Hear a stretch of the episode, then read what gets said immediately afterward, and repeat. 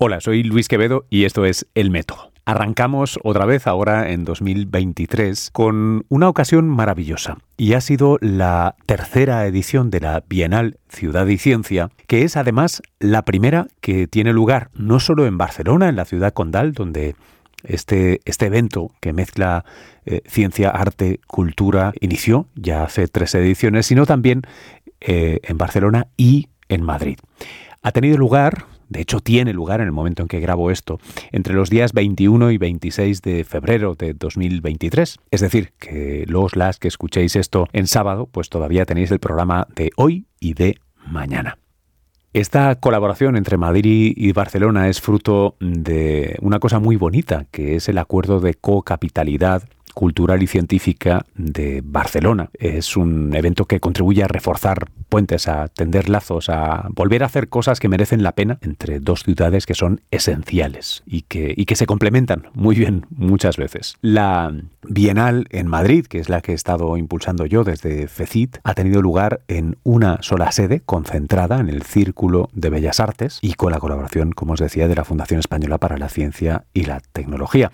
En las eh, actividades todas las que han tenido lugar y las que todavía podéis hoy, son de entrada gratuita hasta completar aforo. Hay algunas complementarias que sí tienen un ticket, como el cine, eh, o algunas visitas a museos que se nos han asociado, Caixa Forum. Esta bienal ha explorado el concepto de vida, eh, pero no de una forma abstracta, sino combinando miradas y conocimientos diversos, ¿eh? diferentes disciplinas científicas, sobre todo haciéndonos la pregunta de cómo vamos a convivir juntos en la ciudad, de ahí lo de ciudad y ciencia, em, en el futuro inmediato, ¿no? Son bastantes los retos que, debemos enfrentar y la Bienal está siendo un lugar maravilloso para escuchar a gente de primer nivel eh, hablar de todo ello. ¿eh? Hablo del espacio, hablo de la edición genética, Hablo de la inteligencia artificial, de cambio climático, por supuesto. Este podcast no va a ser yo contando un rollo, ¿eh? ahora viene el, el contenido. Este programa entero, que lo han diseñado Helen Cole, Luis Nasenta, Josep Parelló, Elea Jiménez y José Manuel Sánchez Ron, se inauguró este martes y tuve yo el, gusto de poder hacer de, maestro de ceremonias en, Madrid con Elena González Blanco, una especialista en inteligencia artificial, y con José Manuel Sánchez Ron, que además de comisario de la Bienal, pues es eh, físico, historiador y miembro de la Real Academia de la Lengua. Espero que lo disfrutéis y si todavía tenéis tiempo y paciencia, pues nos vemos por la Bienal. Algunos de los audios de, algunos eventos seleccionados los iré poniendo aquí en el, en el podcast. Buenas tardes, bienvenidas y bienvenidos eh, a esta Bienal Ciudad y Ciencia 2023. Eh, seré muy breve porque ya tuvo lugar un acto protocolario de presentación hace unos cuantos días en, en Barcelona pero no eh, podemos arrancar sin agradecer, eh, por supuesto, al Círculo de Bellas Artes, eh, al Ayuntamiento de Barcelona y a FECIT, a la institución que yo represento, el haber hecho posible esta primera edición de la Bienal en Madrid, que como saben o sabrán, si, atienden estos días entre el 21 y 26 aquí al Círculo, al programa generoso, repleto de actividades tan interesantes que hemos preparado, eh, pues tiene ya una trayectoria, un historial en Barcelona y nos hace particular ilusión pues, tender ese puente entre las dos ciudades con este, con este evento. Em, este, este, esta escaleta, aunque hemos empezado un poquito tarde, vamos a intentar mantener porque vamos a conectar con la ciudad de Barcelona en vivo a través de la pantalla en, apenas 8 o 10 minutos. Eh, después continuaremos nosotros aquí el, diálogo con nuestros invitados y más tarde tendremos la presentación de Son Palabras, eh, fuera en la, sala y por último una, copa. Em, vamos, a, vamos, a, arrancar una programación que ha sido ideada, trabajada por eh, dos eh, comisarios. a una la tenemos por aquí, a Elea Jiménez, y a otro, a José Manuel Sánchez Ron, que nos acompaña hoy en el, en el estrado, junto a nuestra primera invitada oficial de la, de la Bienal, que es Elena González Blanco. Em, nos pareció particularmente interesante que ellos dos arrancaran en diálogo este, este evento, porque eh, José Manuel es físico y académico de la Real Academia de, la Lengua y Elena, eh, aunque ahora está, estará ejerciendo como experta en inteligencia artificial y, emprendedora en inteligencia artificial, eh, proviene del mundo de la filología eh, y también de los sistemas de, información. Dos perfiles eh, que creo que encarnan perfectamente ese espíritu de, mezcla, de polinización cruzada entre ciencias y, humanidades que debe caracterizar la, la Bienal. Una bienal, por cierto, que eh, antes eh, citaba brevemente al Círculo, a CECIT, al Ayuntamiento, pero que, como saben muchos de los que están aquí presentes, nos han ayudado a hacer posible numerosas instituciones, universidades, embajadas, en fin, a los que queremos eh, dar nuestro más sentido agradecimiento. Arrancamos. Em, les decía que, queremos hablar de esta polinización cruzada, de, de encuentros, que no choques, entre mundos. Y para escoger un tema eh, nos pareció muy interesante hacerlo con uno seguramente que, nos ha dado fuerte, que nos ha impactado en este 2023 a todos. Y me refiero a ChatGPT, a ChatGPT. Eh, porque tras eh, años de avisos con aquello de que venía la inteligencia artificial, y, muchos de nosotros, al menos yo, estábamos algo descreídos de su impacto, pues aquí la tenemos y es, es un tema que nos, que nos inunda.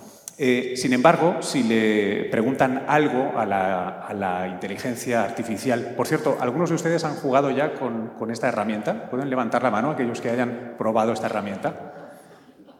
¿Están sorprendidas, sorprendidos? ¿Sí? Curioso porque uno puede leer un poco de todo, ¿no? Eh, eh, resulta que las respuestas que uno recibe son instantáneas, esto parece mágico, tienen una seguridad, un aplomo que ya quisiéramos muchos para nosotros mismos, pero a menudo están equivocadas. Eh, decía, el, decía el semanario The Economist que es, bueno, como la mayoría de economistas, en, este sentido los, homologaba. Hablo de esta, pero por supuesto podríamos hablar de eh, otros tipos, otras marcas, digamos, otras encarnaciones de este tipo de herramientas de inteligencia artificial que, pueden convertirse, al menos así, así lo decían en, The Economist, en una tecnología de uso general con un poder transformador que algunos equiparan a eh, la llegada de la electricidad. Vamos a ver si es, si es tan mayúsculo. Yo quería empezar, Elena, pidiéndote un favor, que es, ¿de qué hablamos cuando hablamos de eh, la irrupción de esta tecnología? ¿Qué, ¿Qué es realmente ChatGPT? ¿Qué es lo que tiene detrás que es tan importante? Bueno, es una buenísima pregunta porque si lo supiéramos, pues ya no estaríamos aquí, seríamos todos millonarios y habríamos creado otra, otra empresa pues, parecida que funcionase para lenguas como el español. Pero lo que estamos viendo es el resultado de muchos años de investigación. Ahora que parece que la inteligencia artificial por fin ha eclosionado, nos tenemos que remontar a los años 50 del siglo XX. Es decir, tenemos a las figuras de Alan Turing, que en 1951 estaba publicando su artículo de Computing Machinery, donde decía que el día en que una persona y una máquina estén en una sala y otra persona esté fuera y no pueda distinguir a la persona de la máquina, entonces la inteligencia artificial habrá funcionado. Y yo pregunto, ¿esto verdaderamente ha sucedido? Ahora parece que está empezando a poder medio suceder cuando hace apenas unos meses pues no éramos capaces de mantener una conversación con una Alexa de apenas un minuto veinte, que era donde estaba el récord. Y sin embargo, aquí hay varios temas. Lo primero es por qué de pronto hemos llegado hasta aquí y esto explota. Hemos llegado hasta aquí porque esas bases de las redes neuronales que hacen que ahora el deep learning funcione se inventaron en los años 50 y esas operaciones matemáticas, todas esas matrices, todo esto que la ciencia ya empezó a investigar en aquella época, se construyó y fue una investigación que ha tenido lugar durante muchísimos años. Llevamos 50 años, 60 años investigando sobre esto, pero hasta hace apenas media década todo este ensamblaje entre la cantidad de datos que estamos generando, la capacidad del software para procesarlos y la capacidad de computación del hardware no han hecho posible que esto de pronto explotase. Empezamos a ver resultados en 2015. Podéis recordar pues, todo el tema del AlphaGo, la máquina que ganó a este jugador, y podéis ver que progresivamente hemos ido viendo avances, estas imágenes que la máquina era capaz de generar, estas caras de famosos que hemos ido oyendo, y ahora de pronto esto que parece ser magia. Pero realmente aquí lo que estamos viendo es que ha habido una historia en todo el desarrollo y que cuando de pronto empezamos a entrenar estos algoritmos con datos masivos, las cosas empiezan a funcionar. Nos queda muchísimo por ver. O sea, para mí el mensaje es, sí, por fin estamos viendo cosas que son ilusionantes, Pero todavía, como decíais ahí, falta mucho por pulir. Y uno de los temas que tenemos, por ejemplo, es el lenguaje. O sea, cómo funciona esto en español, cómo funciona pues, con toda la parte de, variedades lingüísticas, en dónde no funciona. Porque para mí lo interesante no es decir, meto un currículum o me genera un artículo de un post, que esto lo hace todo el mundo y cuanto más lo hacemos, pues más lo entrenamos, sino cómo le metemos a esto una copla del carnaval de Cádiz o un texto en argentino y cómo conseguimos que procese una poesía o reproducir, pónganle ustedes al chat GPT que os escriba una copla en cuadernavía, a ver cómo lo hace. Eso no lo hace bien. Tenemos todavía un, reto muy grande y nuestra labor aquí pues, consiste en, entrenar esta máquina, no en temerla. José Manuel, en, tu doble faceta como científico y como eh, miembro, miembro de la RAE, el español normalmente, cuando hablamos en clave científica, se ve eh, atacado por los anglicismos, eh, por, una, por, una, jerga a veces un tanto complicada que lo inunda. Em, la irrupción de estas tecnologías, que en su mayoría y de por de momento son tecnologías que siguen viniendo del mundo anglosajón y que en muchos casos se han entrenado en ese ambiente, en esa cultura y en ese lenguaje, em, ¿qué, ¿qué os hace pensar, qué os hace temer o prepararos para en la RAE? Bueno, el problema de, los anglicismos, sobre todo extranjerismos, incluso coloquialismos o regionalismos, es uno que, no solo preocupa a la RAE, sino a la cultura española, sobre todo los anglicismos y extranjerismos. Lo vemos en, la calle, que eh, pues comercios que todo el mundo sabe de qué van y que tienen un nombre eh, evidente y de hace mucho tiempo en castellano español, sin embargo se anuncian en inglés. Entonces ese es un problema que, trasciende, yo creo, a la inteligencia artificial, aunque uno de los propósitos de, de la RAE en el programa Leya, del que Elena sabe incluso más que yo, es identificar esos extranjerismos y sobre todo anglicismos. En la Comisión de Vocabulario Científico y Técnico de la que yo formo, formo parte, pues nos encontramos con, con, gran frecuencia con estos términos y el problema es cómo los, los consideramos, cómo los incluimos. Eh, bueno, el problema es que cuando llegan a nosotros muchas veces ya están introducidos de una manera que, lo único que podemos hacer a, veces es adecuarlos a, digamos, el genio del idioma. Pienso, por ejemplo, en spin, una palabra que los físicos eh, conocemos bien, que tiene que ver con una característica, un número cuántico eh, de las partículas a las que se refiere la física cuántica. Pues lo único que hemos podido hacer es, en vez de S-P-I-N, E-S-P tilde N. A veces, en, otras ocasiones, es, es absurdo, pero Big Bang. ¿Quién dice gran estallido? Nadie.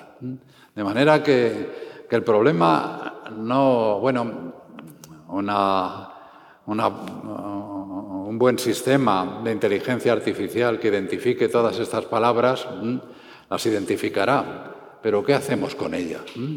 ¿Las vertemos a, nuestro idioma? ¿Las transformamos? Eso yo creo que estamos en, un proceso, lo mismo que Elena decía, que estamos en un momento, en un proceso en que muchas cosas cambian. fa que vulguem cuinar eh, sabor y i, bonic. Sí. I tota la prèvia la fem per arribar aquí. Esta es la conexión con Barcelona, ¿verdad? Ha llegado la hora. Permitidme Ara crec que sí. Hola, Barcelona. No nos critiquéis, ¿eh? ¿Qué tal? Eh. permitidme, permitidme, un segundo para, para nuestros invitados eh, que tenemos aquí en el Círculo de Bellas Artes. Eh, a vuestra derecha podéis ver a Mariola Dinarés. Ella es, ella es una periodista centrada en divulgación del mundo digital y es quien está haciendo de mi homóloga, o debiera decir yo hago de su homólogo aquí aquí en Madrid. Por cierto, Mariola, que a mí me había dado un poco de miedo que nos pasara algo así, ¿no? De sopetón, con esto de las videoconferencias que todos conocemos desde la pandemia, lo queramos o no, pero luego vi que tú eras autora de Felicidad Digital y dije, oye, pues esto, esto va a ir bien, esto va a ir bien. Oye, ¿qué, tal estáis en, en Barcelona? Estáis también arrancando ahora, ¿no? Sí, sí, sí, acabamos de arrancar. Yo espero que vosotros también seáis tan optimistas como nosotros, porque estamos manteniendo, eh, nada, estamos hablando sobre cocina, pero desde el punto de vista de la ciencia. Y yo, cuando hemos conectado, he visto que estabais hablando de inteligencia artificial. O sea que, ¿cómo vamos a unir a estas dos cosas? yo presento para aquí en Barcelona Luis Quevedo. Luis Quevedo es un divulgador científico español, uh, productor, presentador, uh, emprendedor y corresponsal. Ha estado mucho tiempo trabajando, formado por Eduard Punset en televisión española. Colaboras muchísimos medios, pero y además tienes uh, una plataforma de podcast muy interesante en español, Cuonda ganador del premio Ondas 2018 al mejor podcast y has dado muchas clases y también esto es importante, eres el director de proyectos estratégicos de la Fundación Española para la Ciencia y la Tecnología. No, no, se tienen que decir los currículums porque eres muchas cosas y estás en muchos sitios. ¿eh? Oye, eh, eh, Mariola, yo, yo os, quería, os quería preguntar, me has dicho que estáis hablando de cocina desde el punto de vista científico. Pues sí, mira, os presento un poco nuestros protagonistas. Por favor. Josep Perelló es catedrático del Departamento de Física de Materia Condensada de la Universidad de Barcelona. Es también investigador y, por ejemplo, en 2013 creó el eh, Open Systems de la UB, un grupo de investigación que pone en marcha proyectos de investigación. Pero a su lado está um, Ada Parellada, es hija de la Fonda Europa de Granollers, conocida uh, muchísimo aquí en Cataluña y fuera de Cataluña, un establecimiento con más de 250 años de historia. En el 93 empezó su aventura culinaria con un restaurante, un local de comidas en medio de la Champla de Barcelona que se llama Semproniana. Ha escrito un 20 libros de recetas, incluso una novela que se llama Sal de Vainilla y ha colaborado mucho en medios de comunicación, como, tú, pero en otros temas. Pero lo interesante de Ada, y aquí vais a ver la importancia y por qué la unimos eh, en la ciencia, es muy activa en la lucha contra el desperdicio alimentario. También es patrona de la Fundación Espugla 2 y ha participado en muchas acciones para poner de manifiesto este problema mundial. ¿no? Por ejemplo, es patrona de la Fundación Acción Solidaria contra el Paro y a raíz de la COVID-19 ha puesto en marcha el menú circular. Es un proyecto de doble impacto social y económico que vela para garantizar el derecho a la alimentación. Es decir, que todo eso pasa en la cocina, pero pasa en la vida también. ¿no? Y es un poco la Bienal Ciudad y Ciencia en Barcelona se va a centrar mucho en la vida. ¿Crees que tiene alguna vinculación con lo que estáis hablando vosotros?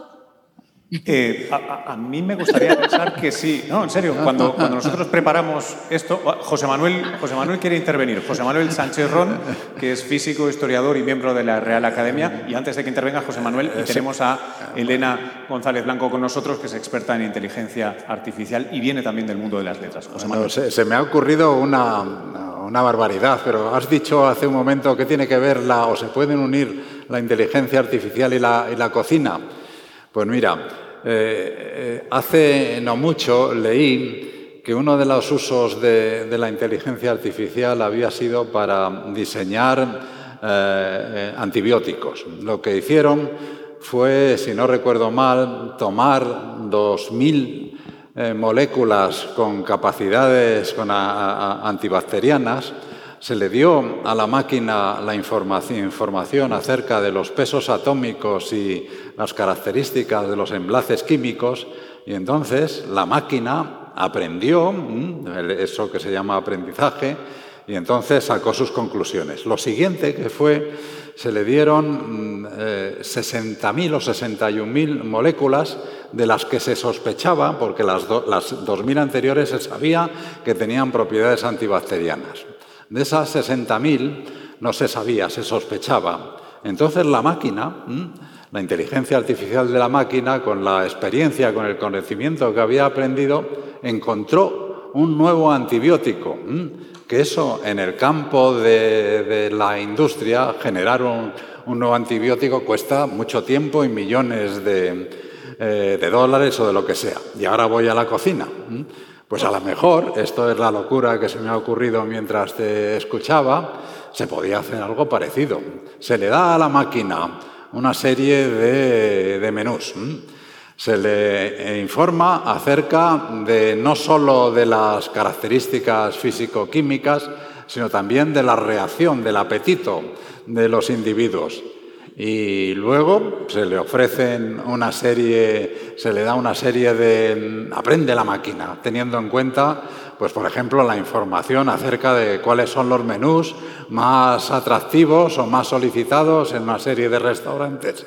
Y luego se le dice, máquina, toma aquí, yo qué sé, pues eh, una serie de, de alimentos y a lo mejor, pues lo mismo que con el caso, con el caso de, los antibióticos, te produce unos menús de la pera. Oye, José Manuel, creo que estás describiendo no chat GPT, sino chef GPT, ¿no? No, pero esto, ya está funcionando, es decir... ¿Esto ya funciona? No, no, hay cosas, eh, ahora mismo hay tres aplicaciones en temas de, de recetas y de cocina el otro día vi un software que lo que te genera son imágenes de los platos que tienes en las recetas. Es decir, con toda esta tecnología que alimenta a sistemas como Midjourney, que es otro de los sistemas de inteligencia artificial que genera imágenes, le metes los ingredientes de un plato y son capaces de generarte a base de entrenamiento con fotos esas fotos. Y se está utilizando para restaurantes para montar, por ejemplo, las cartas con imágenes para gente que no entiende el idioma.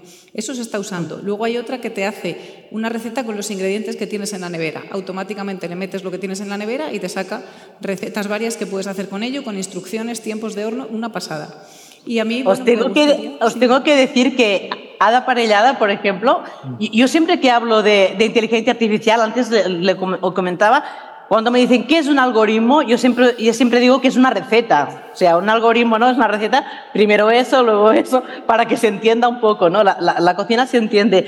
Ada, Ada Parellada, o sea, ella uh, es muy digital porque hace unos directos de Instagram muy seguidos, o sea, lo pongo en contexto porque es muy de redes sociales y tiene mucha repercusión y tiene una gran comunidad, pero no sé qué le parece la entrada de la tecnología en la cocina. Todo esto que comentaban, tú antes me has dicho, esto del chat GPT me da mucho miedo, ¿no? Bueno, a mí me da mucho miedo a nivel personal, no, no, no, no las, no las, en castellano, ¿no? Ahora Sí. No las aplicaciones eh, en la cocina. A ver, eh, la cocina es un centro tecnológico de primer nivel y, todas las innovaciones tecnológicas, siempre han sido muy bienvenidas. O sea, no, no somos un colectivo retrógrado, ni mucho menos, ni, ni anquilosado en el, pasado. Al contrario, tenemos mucho interés en que nos facilite ah, la, la vida, ¿no? Porque gracias a la tecnología podemos hacer más y mejor. Esto por supuesto, no somos nada, nada en este sentido. Pero sí que en algunas cosas que tú eh, explicas, hablas de que, que, tenemos que volver muy a los orígenes en la cocina también. Claro, no, no, lo que tenemos es que em, cocinar con sentido, o sea, tiene que tener un sentido la, la cocina, o sea, Después hablarás con la inteligencia artificial para que te ayude o con las herramientas que hay para que te ayuden a, a mejorar este sentido o a facilitarte este, esta cocina con sentido. Pero sí que nosotros tenemos que, cuidar tanto a las personas como el planeta y, el, y resulta que tenemos una herramienta que es la cocina, eh, la cocina o, nuestra alimentación, ¿eh? porque a veces confundimos los términos, para continuar pudiendo disfrutar del planeta eh, plenamente. Y la alimentación tiene mucho, mucho que hacer, mucho que, um, también en castellano, ¿eh? pero bueno, uh, tiene, tiene mucho impacto en cuanto... Pero yo creo que también otra idea interesante, que quizás Elena ya iba por aquí, ¿no? es también cómo se entrenan ¿no? estos algoritmos. ¿no? Y, y, también la cocina lo que tiene también es un, es un aprendizaje o un conocimiento popular. ¿no?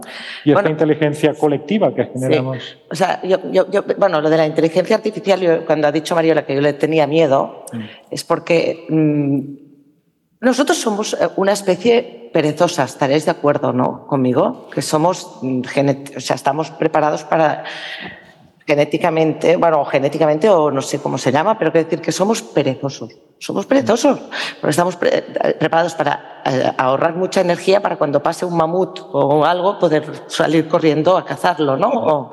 y el resto del día estamos reservando eh, energía. Entonces hemos trabajado siempre, siempre hemos estado estudiando la manera de subrogar nuestro esfuerzo pues las, con las, las, patas, pues buscamos un caballo que nos llevara o después ya la, tecnología, pues eh, eh, la, automoción, ¿no? Em, las manos, pues la revolución industrial nos suplió las manos. Y ahora parece que queremos um, sacarnos encima el pensar, ¿no? El cerebro. Y esto es lo que me da miedo, ¿no? Porque nosotros somos hombres, bueno, seres humanos porque tenemos cerebro, porque hemos desarrollado el cerebro, no somos sapiens porque hemos desarrollado el cerebro. Entonces me da pánico subrogar el cerebro, sinceramente, porque y desde un punto de egoísmo total, o sea, que me parece maravilloso que la inteligencia artificial, que no me gustaría que se llamara inteligencia, por favor, me gustaría que se llamara artificial, em, pues em, nos, nos, nos, fuera, nos, la, la, pudiéramos usar para, nuestras, para, para, para, para mejorar nuestras condiciones, ¿no? pero que no nos suplante, porque entonces egoístamente me voy a quedar sin trabajo. No, no, esto es una falacia, tenéis que, que replicar a eso. ¿eh? Replicármelo, por favor, y tranquilizarme, porque yo y miento. Vamos a, vamos a hacerlo. Tenemos aquí a una experta en estos temas. Me, gustaría, eh, ya que estamos en clave culinaria, meter la cuchara un momento y recordar desde el mundo culinario que, de hecho, la cocina es la externalización de la digestión. Es una tecnología que nos ha permitido reducir el gasto energético en intestinos para eh, crecer un cerebro más importante. Por tanto, históricamente, las herramientas que hemos, nos han permitido externalizar nos han hecho más inteligentes. Tal vez sea el caso de la inteligencia artificial Elena. Bueno, yo creo que aquí no hay que tener miedo, es el primer mensaje. Nadie te va a suplantar. Te pueden imitar muy bien, que es lo que está haciendo el ChatGPT, pero realmente esa creatividad humana, esa capacidad de crear esa inteligencia, no lo va a hacer la máquina. La máquina lo que hace es aprender de un montón de datos. Entonces, tenemos que aprovechar ese aprendizaje para poder multiplicar por mil y aplicar ese conocimiento diferencial si la máquina pues, hace una colección de recetas o puede leer todas las recetas que sobre un plato se han hecho a lo largo de la historia, desde apicio hasta como agua para chocolate, volviendo a la parte de literatura, pasando por todos los recetarios de un Arguiñano o un David Muñoz, etcétera, podríamos tener un conocimiento acumulado en el cual solo nos buscase poner el punto diferencial o poner ese punto creativo del que hablabas. Así que yo en ese sentido sería muchísimo más optimista, porque si entras en las tripas del chat GPT, ayer miraba yo un poco el tema culinario y a la paella le meten chorizo por defecto. Así que no te preocupes, porque creo que todavía estamos bastante lejos de tener ese entrenamiento fino con todos estos recetarios. Así que yo te diría que hay una labor importantísima por hacer, que es educarlo con los datos correctos y no con lo primero que los usuarios le meten al sistema. Entonces, bueno, creo que ahí precisamente vosotros, los expertos, tenéis muchísimo que decir a las máquinas y no temerlas, sino ayudar a que sean mejores en vuestro ámbito. Bueno, eh, queridos amigos de Barcelona, eh, os, voy a pedir, Mariola o, Josep o Ada, eh, muy brevemente, si tenéis, ya que nos lleváis unas ediciones de ventaja, algún consejo que darnos ahora que nos iniciamos en Madrid en la Bienal Ciudad y, Ciencia, antes de despedirnos de esta conexión virtual. Bueno, yo lo que, no sé, Luis, ¿eh? yo como comisario estuve en la primera, ¿no? Y la segunda no estuve, que fue la época de COVID, y ahora está, en la tercera. Yo creo que, que es magnífico ¿eh? que podamos eh, empezar a pensar bienales que no estén solamente localizadas en un sitio, que no se planteen desde el espíritu de la competencia, sino desde la cooperación, ¿no? Y después, por otro lado, mucha energía, porque creo que también tenéis un, un largo listado de actividades durante un periodo relativamente reducido de tiempo y que para los comisarios mucha energía, para los organizadores mucha paciencia ¿no? y poderlo disfrutar al máximo ¿no? con toda la gente que venga a las actividades. Bueno, pues muchas gracias, muchas gracias y que, que, vayan muy bien estos días de Bienal. Seguiremos conectados, tenemos algunos eventos que tienen lugar en días distintos en las dos sedes, en fin, eh, serán, será una semana compartida. Un abrazo. Muchas gracias. Adeu. Adeu. Adéu-siau. Doncs mira, la veritat és que amb connexions com aquestes es, es produeixen converses, no sé si surrealistes, però sí Y volvemos a quedarnos aquí, pero efectivamente, como, como, ven, tendremos toda esta semana eventos en los que, sea por streaming o quien tenga la suerte de subirse en un ave y cruzar hacia Barcelona, podrá asistir también a, a eventos allí. Un tema que me venía a mí a la cabeza y que estaba, es, es un poco uno complementario a lo que te lanzaba antes, José Manuel, a ti. Eh, decía cómo el, inglés ¿no? ataca o ofende al, castellano, al español. Pero claro, ahora conectábamos con Barcelona y eh, este tipo de tecnologías se alimentan ¿no? de bases de datos masivas, tienen un coste, tienen una escalabilidad, tienen modelos de negocios. Eh, ¿Cómo quedan lenguas que son más minoritarias, como puede ser el caso del, del catalán o del euskera, lenguas cooficiales aquí o el gallego? Em, José Manuel, Elena. Bueno, yo antes déjame terminar lo que eh, el corte, Es verdad que te han cortado. No, no, no. Prosigue. No, no, no. Yo creo que, que, lo mismo que las llamadas nuevas, la tecnología está cambiando el mundo desde hace mucho tiempo. Y una de las cosas que es una especie de mantra para mí es eh, la experiencia que yo tengo como historiador, la tecnología siempre gana nos guste o no nos guste, nos ofenda a viejos valores que tengamos, pero nos adecuamos a ella porque ofrece cosas nuevas. Bueno, eh, con respecto a, lo que estábamos hablando antes, yo creo que en, particular el español, el castellano, está debido a esa invasión y a esa unificación y los fenómenos asociados a la a la transmisión prácticamente instantánea de, información y el prestigio del inglés está en un momento de transformación. Y que dentro de 10 años, aunque mantendremos y fundamentalmente, sobre todo, gracias a la literatura. El problema es si la literatura se sigue leyendo lo suficiente como para condicionar o influir lo suficiente en el idioma. Yo creo que dentro de 10 años, en algunos aspectos, nuestro idioma será diferente. No hay que asustarse, porque, bueno, si fuéramos, si hubieran sido, hubiéramos sido estrictos, seguiríamos hablando en latín. Con, respecto a, las, a, las, otras lenguas, yo creo que ahí Elena tiene mucho más que decir. Desde luego, eh, eh, los, programas que en particular la, Real Academia Española, el programa Leia, Lengua e Inteligencia Artificial, que se, está, se ha planteado y que estamos empeñados en llevarlo a buen puerto, esto se refiere al castellano únicamente, pero no veo ningún tipo de diferencia que se pueda establecer con respecto a otras lenguas. El problema, que de nuevo eh, Elena eh, tiene una visión más amplia que la que puedo tener yo, no solo más amplia, sino mucha más información.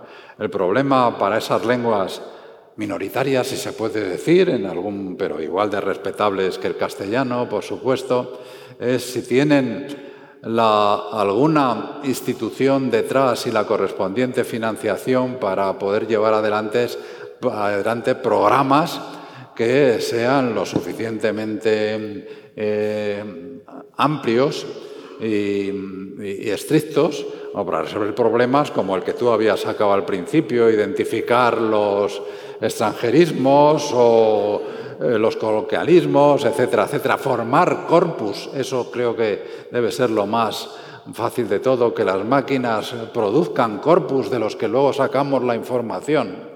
Sí, y en este sentido has tocado un punto súper interesante y es que efectivamente en toda el área bueno, de las lenguas peninsulares se ha hecho muchísimo en temas de investigación. Históricamente, los grupos de investigación más potentes han estado siempre País Vasco, Cataluña, Galicia, Alicante, Valencia, por razones históricas de traducción automática. Es decir, había una necesidad de mm, automatizar todas estas traducciones, de poder pues comunicarnos siempre de una forma bilingüe, y los mejores grupos de investigación están vinculados a estas geografías. Y ahora lo que estamos viendo es que no solamente hacen falta grupos de investigación, que son por supuesto la piedra angular en este ámbito, sino también esa colaboración entre grupos de investigación, empresas y datos, porque precisamente para que esta inteligencia artificial funcione, lo que tenemos que hacer es un entrenamiento mucho más allá de la investigación, que iba estableciendo pues, una serie de reglas, pero hace falta volumen, hace falta capacidad, hace falta software, hardware, expertos, y esto está adquiriendo una dimensión enorme. Entonces, estamos en ese punto interesante donde ese conocimiento históricamente ha estado ahí, pero necesitamos dar el siguiente salto.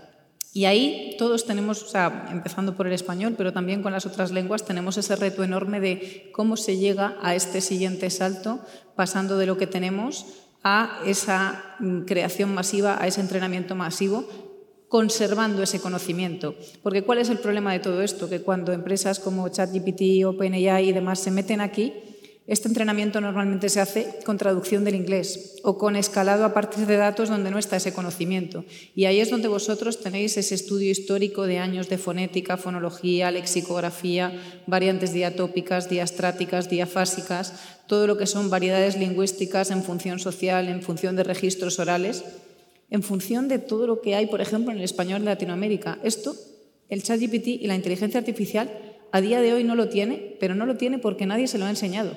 Y ese conocimiento lo tenemos nosotros. Y aquí es donde podemos tener de verdad una ventaja competitiva enorme, posicionando el español y toda nuestra cultura, que al final no deja de ser un reflejo en la lengua, en la inteligencia artificial.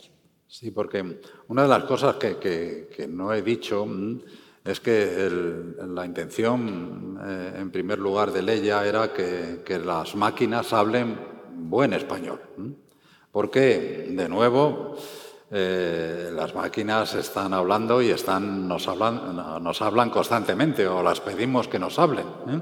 Pero eso plantea un problema con relación a, lo que tú dices. Eh, ¿Qué español? ¿Qué español? ¿El de Castilla? ¿El de Ecuador? ¿El de Argentina? Uno de los, no sé si es riesgo o no, yo, un compañero de, que ya no está con nosotros de, la academia, y no voy a decir su nombre, pues decía que si una lengua minoritaria que hablan unas pocas decenas de, de, personas en algún lugar de Centroamérica desaparece, pues mira qué bien. Porque esos pocos, no estoy haciendo juicios de valor sobre eso si es bueno o malo, ¿eh? que quede claro. Tengo mi opinión, pero no es el momento de decirla aquí. Porque, bueno, pues eso lo que eh, implicaría, eh, esas personas que solo hablaban en una lengua que, entendían un puñado de individuos, les limitaba, les limitaba porque no podían, no podían eh, obtener, relacionarse con otros y en ese sentido conseguir toda la riqueza que una lengua mayoritaria había conseguido. En el caso de los acentos, de las maneras, eh, bueno, seguramente es mucho más fácil plantear unos, desarrollar programas que te permitan que las máquinas hablen eh, el español de Castilla, por ejemplo.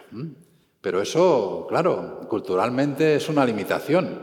Y si no lo quieres hacer de esa manera, pues entonces el mundo, porque ya no es solo el, los acentos de Andalucía, son los acentos de, yo qué sé, de la latina, de, la latina del barrio de Madrid, etcétera, etcétera. ¿Cómo ves tú ese, ese problema que, por un lado, eh, puede conducir a, una mejor comunicación entre los diferentes tipos, los diferentes pueblos? Pero por otra parte, si se unifica a un solo castellano, a un solo español, significa una pérdida cultural. ¿Cómo lo ves tú? Pues mira, yo veo que la máquina no va a unificar nada. O sea, esto va a verse en beneficio cuando realmente sea utilizable.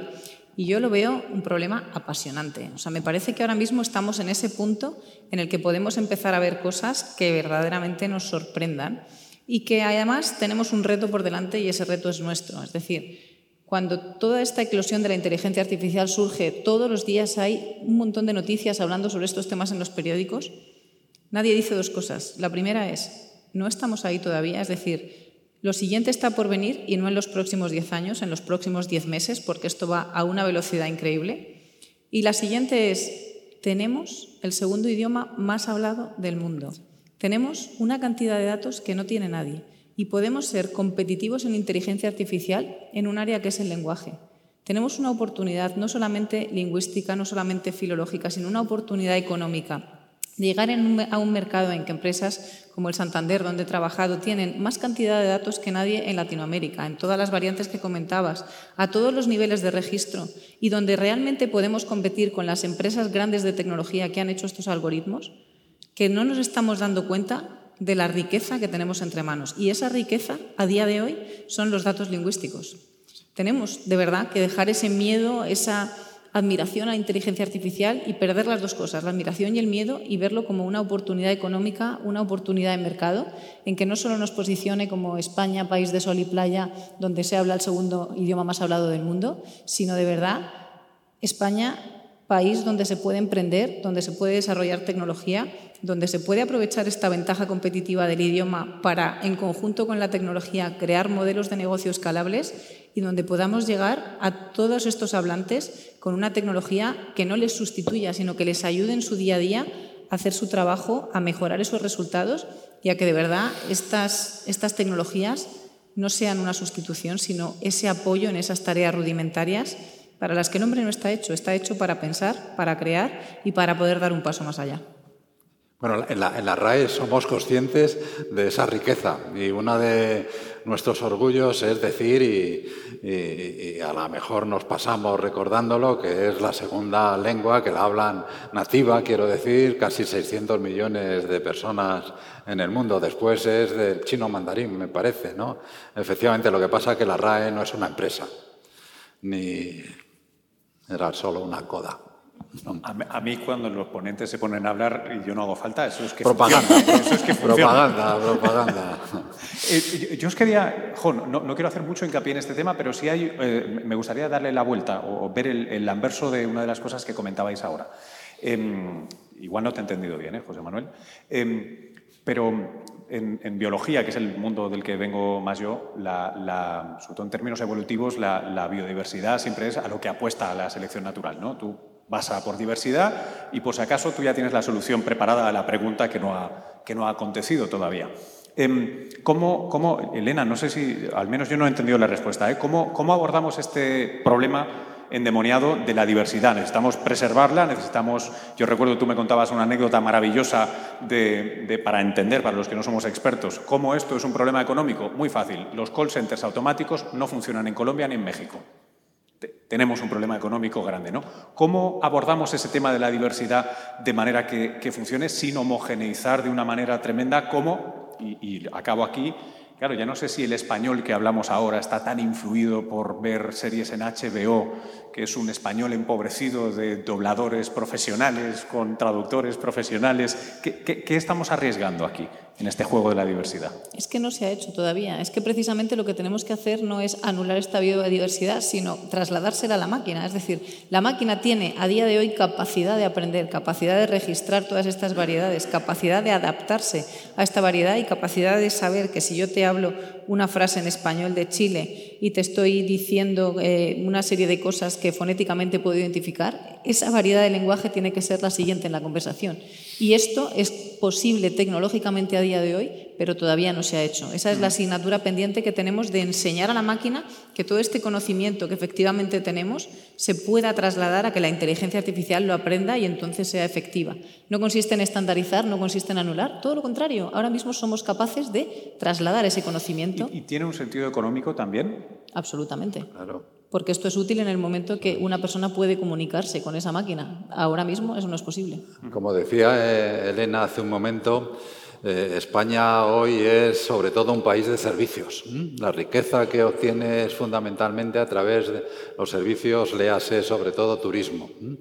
Una riqueza que, no se sabe si con el cambio climático va a mantenerse, mientras que es lo que acabas de decir, en un idioma que hablan 600 casi millones de personas y que incluso en Estados Unidos es la, eh, Estados Unidos es el segundo eh, país con mayor, después de México, con mayor hispanos hablantes.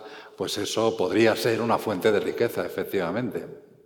Eh, oye, José Manuel, em, ya que estamos en la Bienal Ciudad y Ciencia, y desde la ciencia, además de, ayudarnos a resolver o a predecir estructuras de proteínas, que está más cerca de, mi, de expertise, eh, en, ciencias eh, mucho más básicas, en, matemáticas, eh, ¿qué, impacto, ¿hay algún impacto potencial sí, este tipo de tecnología? Es una, una, pregunta interesante sobre la que yo he pensado alguna vez.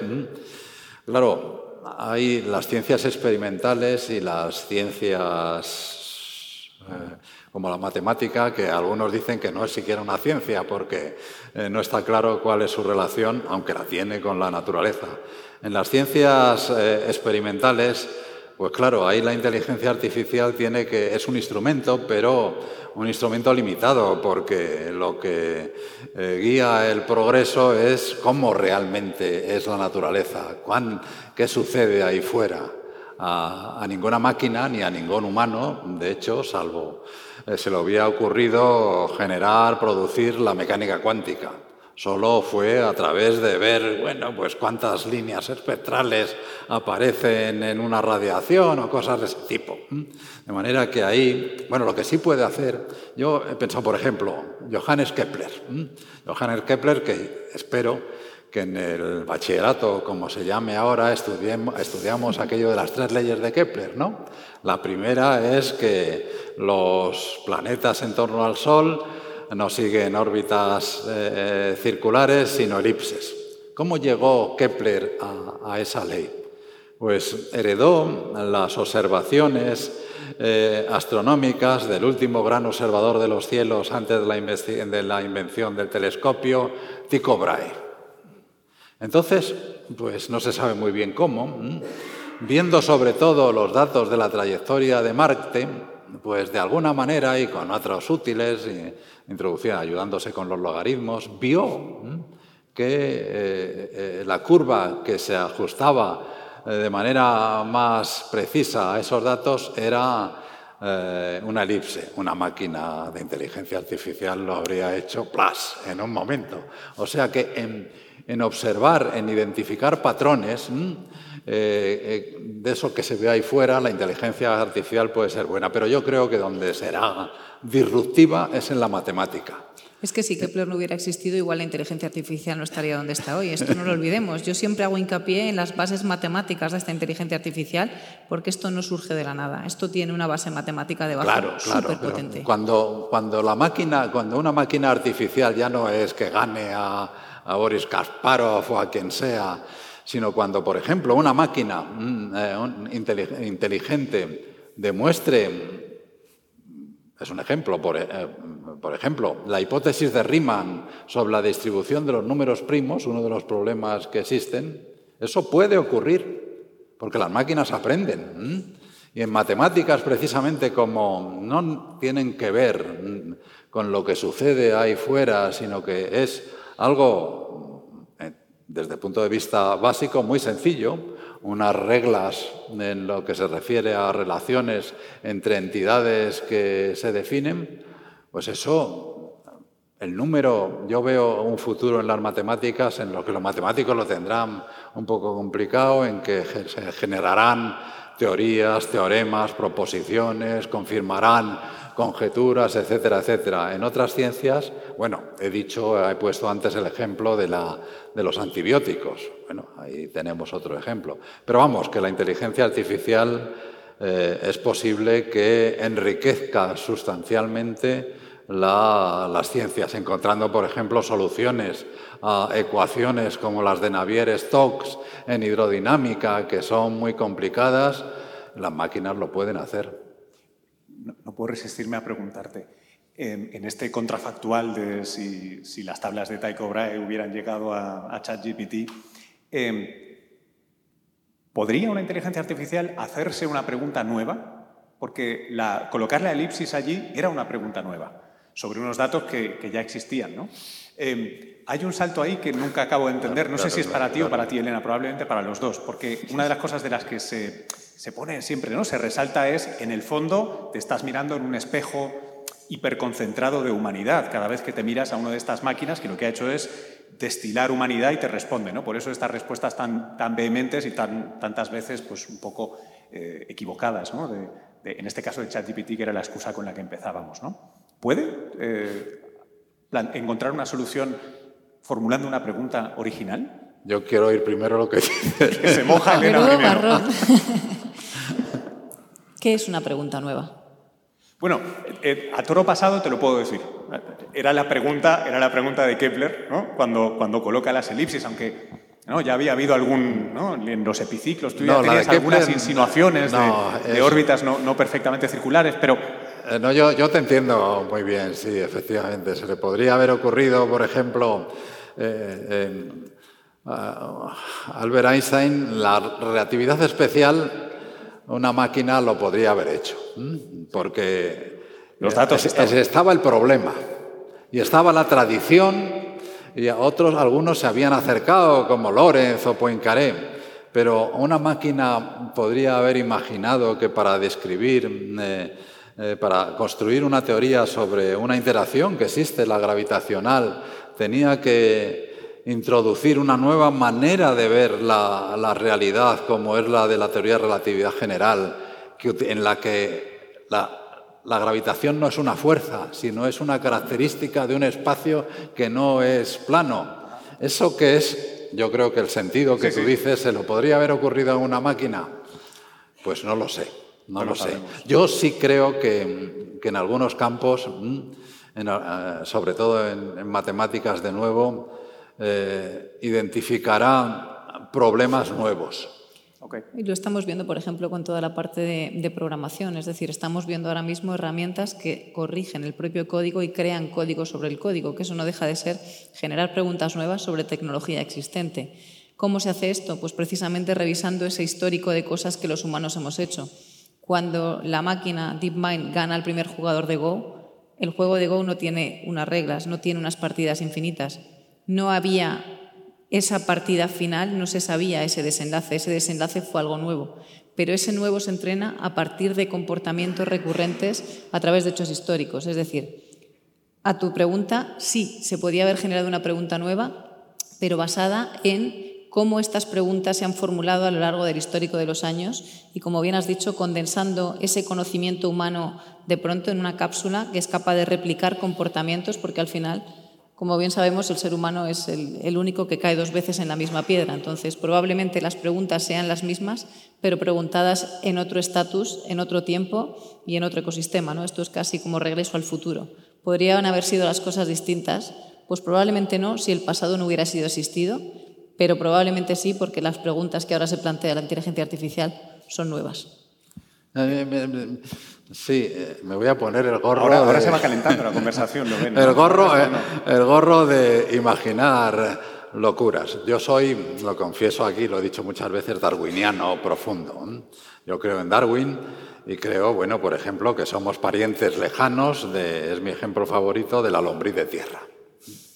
Para la lombriz de tierra, uno más uno igual a dos, cosa que no, no lo comprende. No, no, supongo yo, vamos.